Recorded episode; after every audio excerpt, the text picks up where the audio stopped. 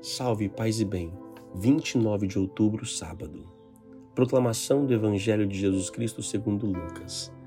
Aconteceu que num dia de sábado Jesus foi comer na casa de um dos chefes dos fariseus, e eles o observavam.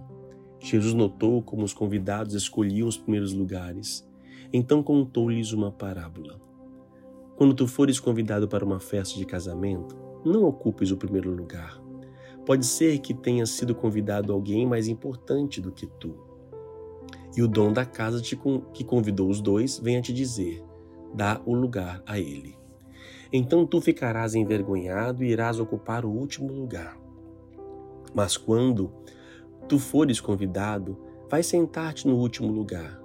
Assim, quando chegar quem te convidou, te dirá: Amigo, vem mais para cima.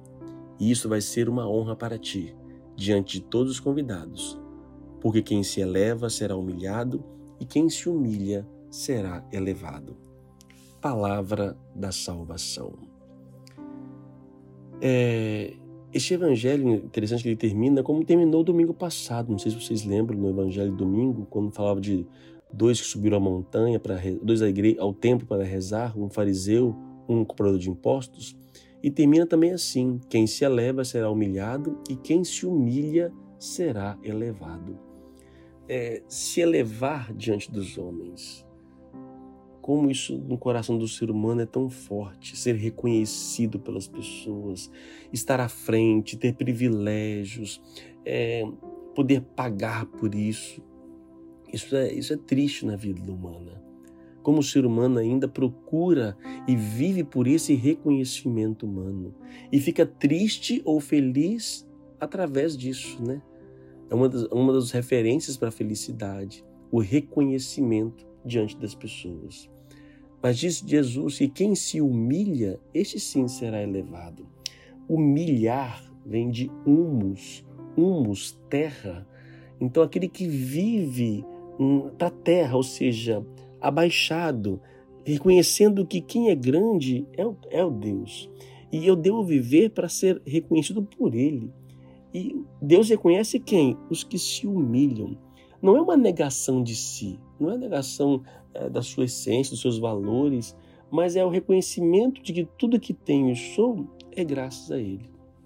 Ele conta então a parábola de poder ser a uma festa né, de casamento, mais uma vez o casamento aqui presente, é, de ser convidado, se colocar na frente do lugar. Nós sabemos muito bem que na frente da cerimônia são os pais, os padrinhos, né, os familiares. E também numa festa de casamento, nós sabemos lá que tem um lugar reservado para essas pessoas.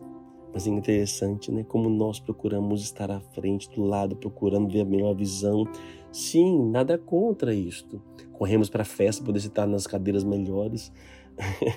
é, mas cuidado, de estar olhando somente o seu lado, de não perceber que tem pessoas com deficiência, com outros problemas, que têm privilégios que poderiam estar nesses lugares ocupados por nós. Então não seja nós, eu, a referência para dizer onde eu devo estar, mas deixemos que as pessoas façam isso por nós.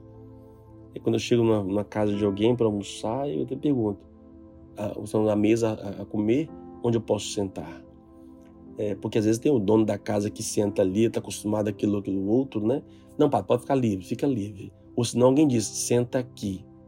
Então a gente tem que estar tá discernindo né, esses, esses momentos, saber de fato qual é o nosso lugar. Não seja você a dizer o seu lugar. Deixa as pessoas dizerem por você. Deixa Deus dizer para você. Isto, de fato, é humilhar. Oremos. Deus amado, Deus bendito, mesmo sendo o primeiro de todos, o Senhor se fez o último. Queremos também, ó Deus bendito, nos tornar este último. Ajudai-nos a nos humilhar, a encontrar o nosso lugar, a ser reconhecido por vós e não pelos homens. Tire do meu coração toda vaidade, do meu coração toda prepotência, todo orgulho, toda vontade de ser reconhecido pelos homens que eu seja reconhecido por vós, ó Deus, e ninguém mais. Que o Senhor saiba e que o Senhor conhece e conheça o que passa no coração de cada um de nós. Que Deus te abençoe, Pai, Filho e Espírito Santo. Amém. A palavra hoje é último. Aprenda a ser o último.